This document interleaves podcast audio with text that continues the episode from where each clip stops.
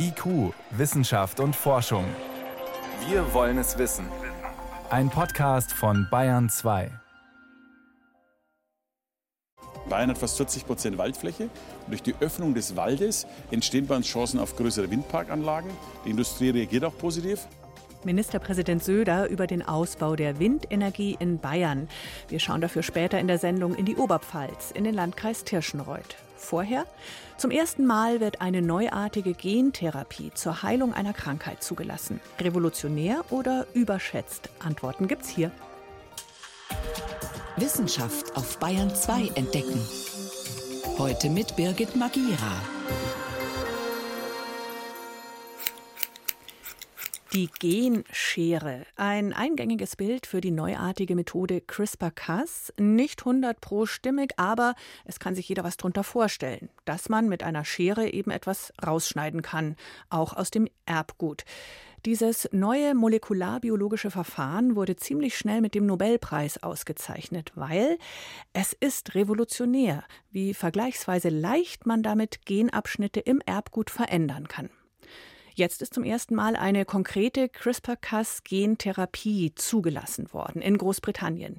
In den USA und Europa wird die Zulassung noch geprüft. Man will damit die sehr schmerzhafte und oft lebensverkürzende Sichelzellkrankheit behandeln. Da gibt's etablierte Methoden und Behandlungen. Die Gentherapie kann allerdings noch mehr. Was genau, erklärt Anna Dannecker. Was ist die Sichelzellanämie genau? Vor allem bei Kindern und Jugendlichen tritt die angeborene Blutkrankheit namens Sichelzellanämie auf. Betroffene haben immer wieder schlagartig starke Schmerzen. Sie sind erschöpft und oft sehr blass, weil zu wenig Blut in ihrem Körper zirkuliert. Vor allem Menschen mit schwarzer Hautfarbe sind betroffen, denn es werden Genmerkmale vererbt, die sich als Reaktion gegen Malaria entwickelt haben. Und Malaria tritt zu 90 Prozent auf dem afrikanischen Kontinent auf. In Deutschland gibt es etwa 3.000 bis 4.000 Menschen, die an der Sichelzellkrankheit leiden. Tobias Feuchtinger, Direktor der Klinik für pädiatrische Hämatologie an der Uniklinik Freiburg, betreut etwa 40 Patientinnen und Patienten mit der Krankheit. Er beschreibt das Krankheitsbild. Die Sichelzellerkrankung ist eine angeborene Veränderung in den roten Blutkörperchen, die für den Sauerstofftransport in unserem Körper verantwortlich sind. Und diese angeborene Veränderung in den roten Blutkörperchen führt dazu, dass diese roten Blutkörperchen unter Stress sich verformen. Die roten Blutkörperchen verformen sich von einer runden Vollmondform zu einer Sichelform. Dann passen sie nicht mehr so gut durch die Blutgefäße. Sie verhaken und verstopfen die Gefäße sogar und es kommt zu sogenannten Infarkten, die man auch von Schlaganfällen im Gehirn kennt. Was sind die Folgen der Sichelzellanämie? Die verstopften Blutgefäße verursachen dann die sehr starken Schmerzen, erklärt der Hämatologe Tobias Feuchtinger.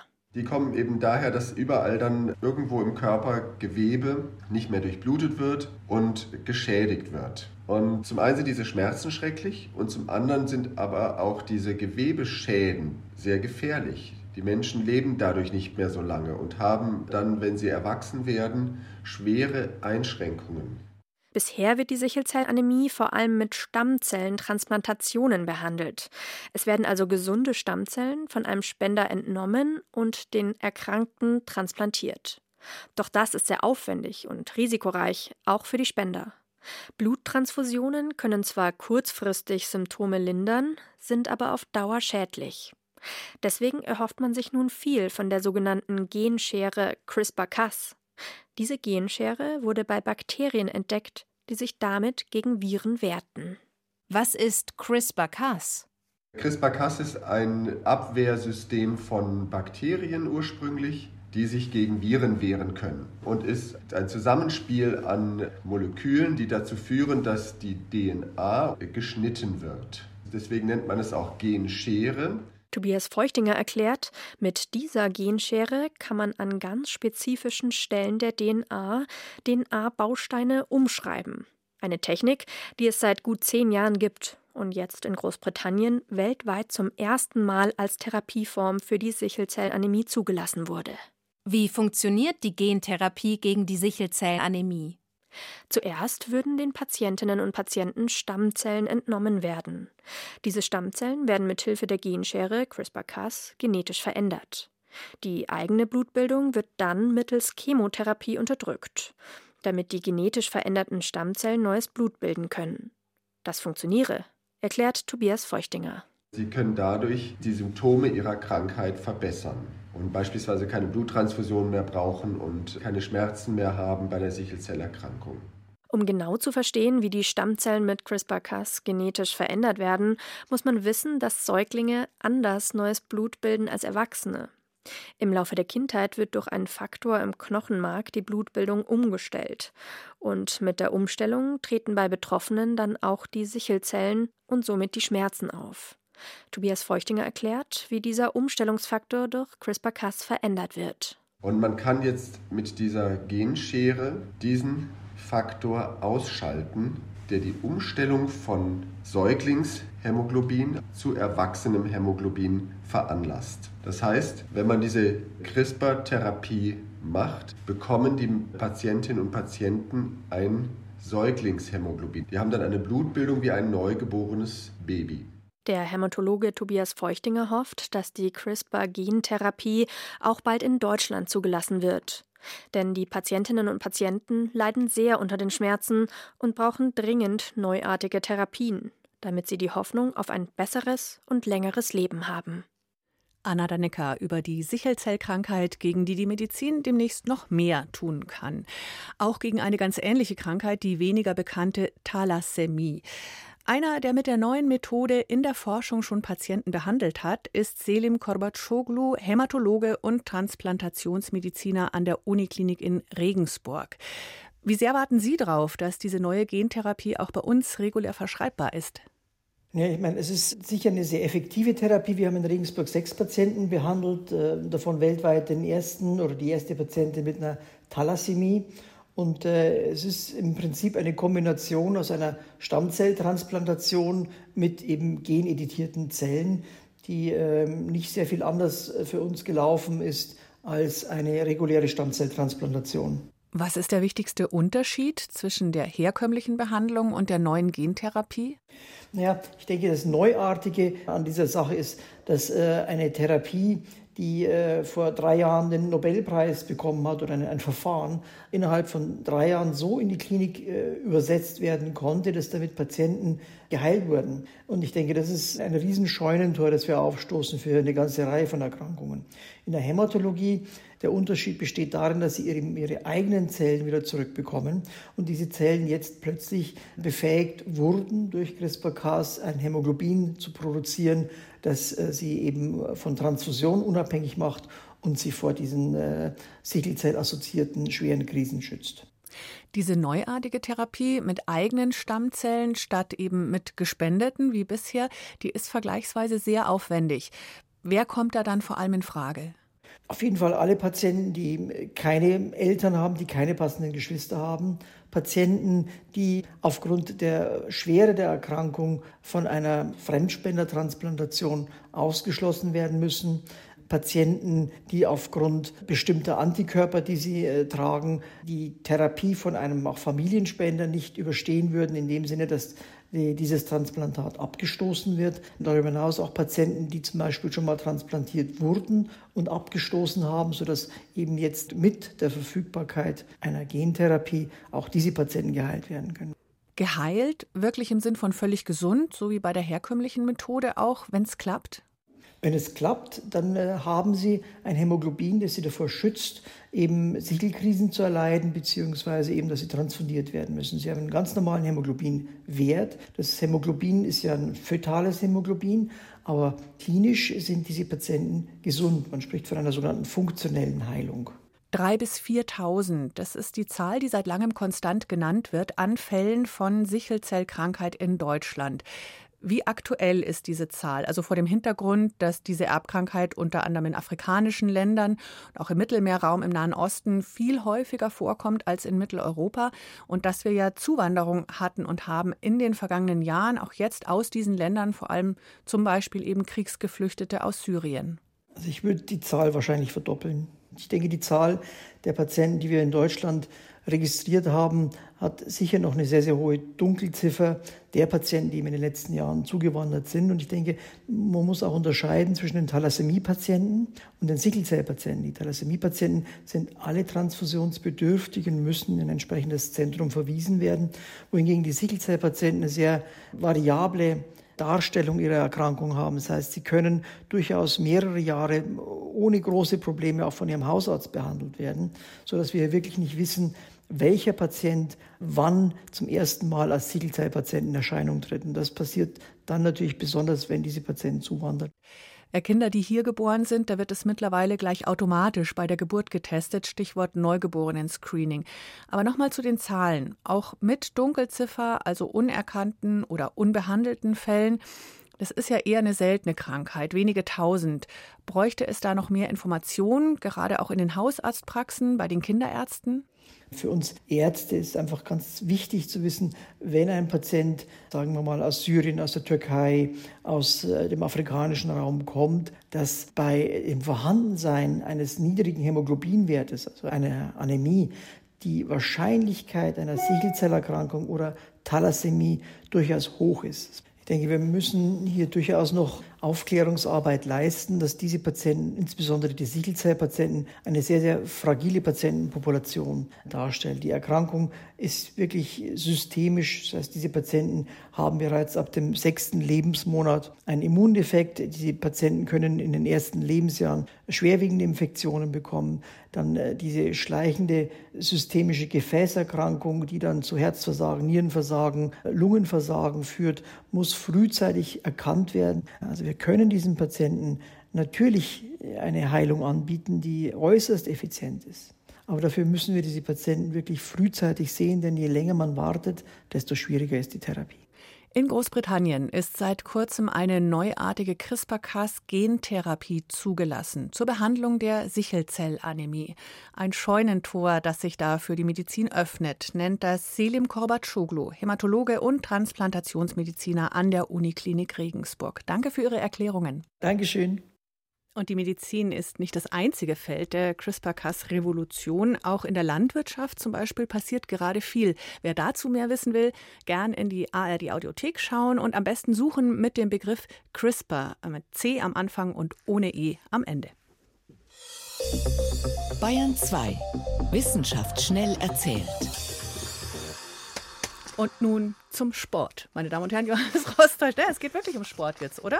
Also um Surfen und die phänomenal politischen, äh, Quatsch, wirtschaftlichen Auswirkungen, Entschuldigung, man sollte lesen können, wirtschaftlichen Auswirkungen von Surfen. Wellenreiten ist gemeint. Genau, sag mal irgendeine Zahl, Millionen, Milliarden. Pff, äh, also es sind angeblich rund eine Billion Dollar, also ungefähr 1000 Milliarden US-Dollar die das Surfen jedes Jahr der Weltwirtschaft bringt. Weil so viele Bretter verkauft werden? Weil es so gesund ist für die Seele. Also Aktivitäten im Freien grundsätzlich bringen nach Berechnungen der Uni Griffith, die ist in Australien an der Goldküste, schon mal 10% Kosteneinsparung bei Behandlungskosten von seelischen Problemen. Das heißt also mehr Sport draußen und dann weniger Ausgaben für Therapien. So ungefähr. Und dazu kommt noch, um eine um 10 Prozent höhere Produktivität am Arbeitsplatz, wenn man vorher beispielsweise surfen war. Aber man muss jetzt nicht unbedingt surfen gehen. Alles, was draußen ist und mit Bewegung verbunden.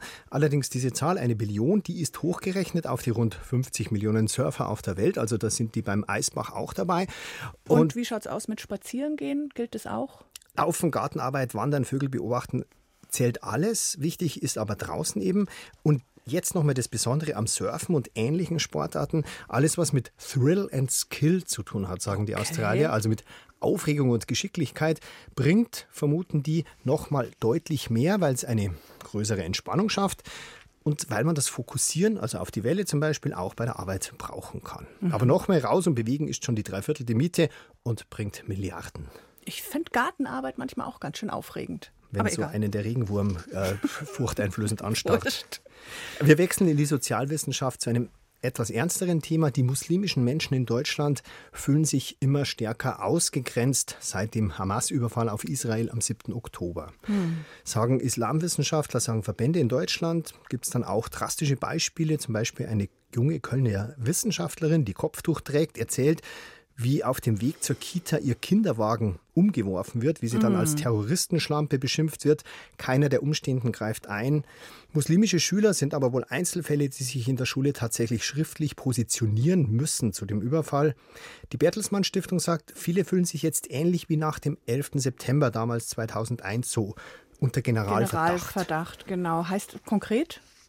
Es sei frustrierend, ist so ein, ne, eine nette Umschreibung, die fühlen sich ungerecht behandelt, schlicht diskriminiert. Und, sagt jetzt die Uni Erlangen und das Zentrum für Türkei-Studien, das befördert halt auch die Spaltung in der Gesellschaft, kann gerade bei Jüngeren tatsächlich auch zu einer Radikalisierung führen. Was irgendwie nachvollziehbar ist, weil wenn ich das Gefühl habe, die Mainstream-Gruppe, die will mich nicht, dann suche ich mir halt meine kleine eigene Gruppe. So ist es. Und jetzt noch ein bisschen weniger ernst, weil es ja nie verkehrt ist, sich für einen Fehler zu entschuldigen.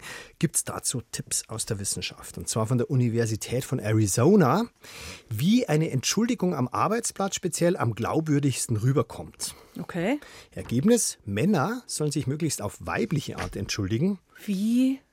Also so Wie? klischeehaft, warmherzig, auf Einverständnis ausgerichtet, fürsorglich. Also, tut mir jetzt echt leid, ich Stress gemacht für die Abteilung und ein Sekretariat hat es dann auch noch abgekriegt. Das sind genau die Sachen, die Ist wir halt uns so. ehrlich gesagt gerade abgewöhnen. Ja, nicht immer so, ah, Entschuldigung, Entschuldigung, Aber wir ist mein Fehler. machen. Ja, und die Frauen?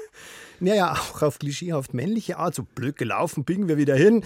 Müsstest eigentlich du jetzt irgendwie sagen, interpretieren. ist auch nicht mein Fehler. Ja, kann, jedem mal Ein passieren. bisschen Entschuldigung soll dann schon Also, okay, sein.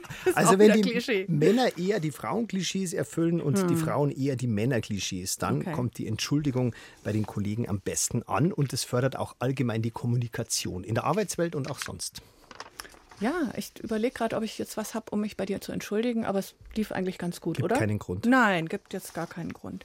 Danke jedenfalls, Johannes Rostäuscher, für die Kurzmeldungen aus der Wissenschaft. Ganz was anderes. Äh, Vorweihnachtsforschung. Äh, wie findest du das, dass die Adventszeit heuer so kurz ist? Eigentlich finde ich es kurz ganz gut. Allerdings jetzt, wo es draußen schneien anfängt, könnte man schon an einen Liebkuchen denken, zumindest mal. Ja, und es, es soll ja Menschen geben, die jetzt am Wochenende schon mal quasi aus Protest den nullten Advent feiern. Aus Protest. Naja, okay. Kreativer, Ja, kreativer mit Umgang. Und so. Ja, und von mir aus. Bist dabei. Okay, ich habe da mal was vorbereitet.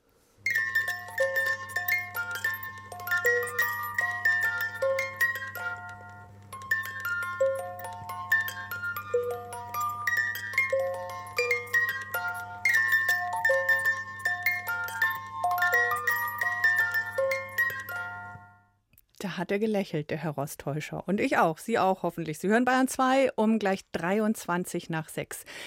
Windkraft finden erstmal alle gut. Nur vor der eigenen Haustür schwierig. Damit es trotzdem zügig vorwärts geht bei den Erneuerbaren, gibt es das Wind an Land Gesetz. Damit gibt die Bundesregierung den einzelnen Ländern Flächenziele vor für die Windkraft. Für Bayern heißt das, die Gemeinden müssen in den kommenden neun Jahren knapp zwei Prozent der Fläche zur Verfügung stellen. Ein Hotspot für Windenergie könnte in der Oberpfalz entstehen, im Landkreis Tirschenreuth an der tschechischen Grenze. Bernau liegt in der schwach besiedelten Grenzregion zu Tschechien. Eine Landschaft, die geprägt ist von Wiesen, Feldern und Wäldern. Hier züchtet die Familie von Andreas Rösch in fünfter Generation Fische. Auch die in Bayern immer selteneren Eschen. Dieses Wasser ist der Grund dafür, dass es möglich ist, so seltene Fische aufzuziehen wie Huchen und Eschen. Und vor allem von der Qualität her hat es ja Trinkwasserqualität. Die Teiche von Andreas Rösch sind abhängig von den zahlreichen unterirdischen Quellen. Jetzt macht er sich Sorgen um das Wasser und um seine Existenz. Da oben sind die ersten Windräder geplant, eins da, eins da und bis zu 22 den ganzen Grenzkamm entlang. Der studierte Biologe fürchtet Eingriffe wie den Bau moderner Windenergieanlagen in diesem Landstrich. Denn sie können heute knapp 300 Meter hoch sein und brauchen entsprechende Fundamente. Die haben einen Durchmesser von etwa 25 bis 30 Metern und sind rund 2,5 bis 4 Meter tief. Deshalb hat er schon vor Jahren ein Gutachten erstellen lassen. Wir haben halt sehr sensible wasserführende Schichten, die nicht sehr tief liegen und dadurch hoch gefährdet sind, weil die Quellen einfach auch die Angewohnheit haben, einfach in der Felsspalte zu verschwinden auf Nimmerwiedersehen. Und diese Gefahr sehe ich halt hier für meinen Betrieb, für meine Existenz oder auf Deutsch gesagt, dass mir das Wasser abgegraben wird. Wir haben beim Umweltbundesamt nachgefragt. Das Umweltbundesamt teilt diese Bedenken nicht generell, schließt aber auch nicht aus, dass es im Einzelfall zu solchen Beeinträchtigungen kommen kann. Fundamente von beispielsweise Brücken oder Gebäuden stören Grundwasserleiter in der Regel nicht, da das Wasser diese umfließt. Allerdings gibt es zu dieser spezifischen Fragestellung bislang auch keine konkreten Untersuchungen. Klar ist aber, dass vor dem Bau von jeder einzelnen Windenergieanlage ein entsprechendes Standortgutachten erstellt werden muss. Das zeigt dann, ob eine Beeinträchtigung besteht oder nicht. Doch wie wirkt sich Windkraft auf das Ökosystem Wald aus? Das untersucht der Biologe Pierre Ibisch von der Hochschule für nachhaltige Entwicklung Eberswalde in Brandenburg. Beispiel Lieskau. Satellitenbilder aus dem Jahr 2009 zeigen, der Wald ist noch dicht mit Bäumen besetzt. Wenn ich jetzt ein Bild einschalte von 2015, erkennen wir, dass jetzt hier die Windkraftanlagen gebaut wurden, dass die vorhandenen Wege verbreitert wurden. Teilweise werden sie auch neu angelegt. Und wenn wir dann voranschreiten, haben wir letztlich hier die aktuelle Situation. Bis heute schließt sich das Kronendach der Bäume über den Zufahrtswegen nicht. Und auch die Oberflächentemperatur, vor allem an heißen Tagen, verändert sich, wie andere Satellitenbilder zeigen. Da erkennen wir, dass vegetationsfreie Flächen, Tagebaue etwa, sehr hohe Temperaturen aufweisen. Gewässer, Seen sind kühl, das ist nicht verwunderlich, aber auch Wald kühlt die Landschaft. Und dann haben wir hier so ein bisschen dieses bunte Muster mit helleren Flecken und die bedeuten, dass die Temperatur höher ist. Zwei, drei, vier, fünf, sechs Grad, je nachdem. Das sind die Standorte der Windkraftanlagen. Wo der Wald fehlt, heizt sich die Landschaft stärker auf. Hitze und Trockenstress für die Bäume nehmen zu, der Boden speichert immer weniger Wasser. In Bernau sieht auch Alfred Wolf vom Bürgerforum Windkraft mit Augenmaß den Ausbau direkt an der Grenze zu Tschechien kritisch. Zum einen versorgt sich die Stadt bereits vollständig mit regenerativen Energien, auch mit Windkraft. Wir erfüllen eigentlich schon fast 1,1 Prozent Flächen für Windkraft. Wir müssten nur ein bisschen was dazu tun. Aber das, was jetzt kommt, dass man sagt, okay, wir weisen 5,5 Prozent der Gemeindefläche aus, das sprengt jeglichen Rahmen das würde dazu führen, dass Bernau eigentlich komplett umziegelt würde von Windkraft. Zum anderen verläuft hier der mehr als 12.000 Kilometer lange Grenzstreifen entlang des ehemaligen Eisernen Vorhangs. Jahrzehntelang hatte der Mensch hier keinen Einfluss. Heute ist das sogenannte grüne Band ein kostbarer Lebensraum für viele Pflanzen und Tiere, betont auch der Biologe und Fischzüchter Andreas Rösch. Da ist eigentlich schützenswertes ja? entstanden, weil niemand hinkommen ist, weil der Mensch keinen Einfluss hatte über das Ganze. 45 Jahre, wenn du sagst, hat sich da nichts verändert. Nichts. Und die Natur hat sich alles wieder zurückgeholt und ja. jetzt ist ja eigentlich ein Schatz, den es eigentlich zu bewahren gilt. Deshalb soll dieses Gebiet auch UNESCO Weltkultur- und Weltnaturerbe werden. Kritiker in Bernau fürchten jetzt allerdings um diesen Schutzstatus. Sie wehren sich nicht generell gegen Windkraft, aber sie wünschen sich eine umsichtigere Planung. Uns geht es darum, Windkraft zu bündeln.